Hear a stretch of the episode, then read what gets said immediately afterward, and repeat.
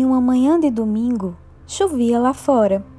Era uma chuva forte que abraçava os ventos e tremiam as janelas. Eu estava no conforto do meu lar, no décimo andar de um prédio, numa grande avenida da capital pernambucana. Enquanto observava o asfalto sendo regado cuidadosamente gota a gota, de repente um pequeno pardal atordoado com a chuva pousou na tela de proteção da minha varanda.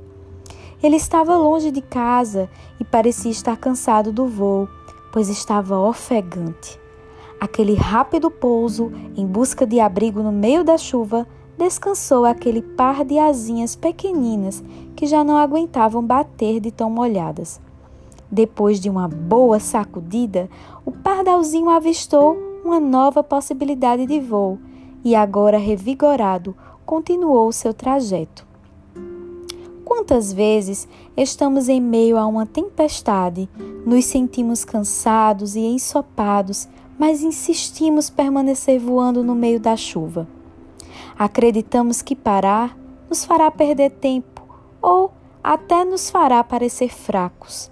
E em meio ao aguaceiro das dificuldades, forçamos o nosso corpo e a nossa mente a continuar. Acontece que asas encharcadas não podem dar o melhor voo. E quando a vida nos traz uma tempestade, é preciso aprender a parar e aguardar, sendo pacientes para continuar. Mas você tem um ponto de repouso? Você dedica tempo para aquela parada estratégica que te faz continuar mais forte e mais confiante?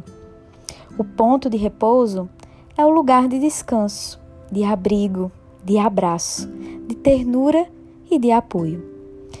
Tão essencial quanto o voo e tão vital quanto as asas, pousar te permite ver o caminho por outros ângulos e te permite criar outras estratégias, te fortalecendo para o novo voo. Esse ponto de repouso pode ser aquele lugar onde você encontra paz. Pode ser aquele alguém em quem você confia, ou pode ser a sua fé.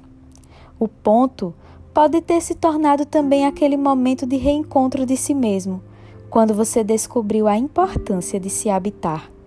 Seja qual for a tua tempestade, ou onde quer que você esteja, lembre-se, repouse. E onde é que tem sido o teu repouso?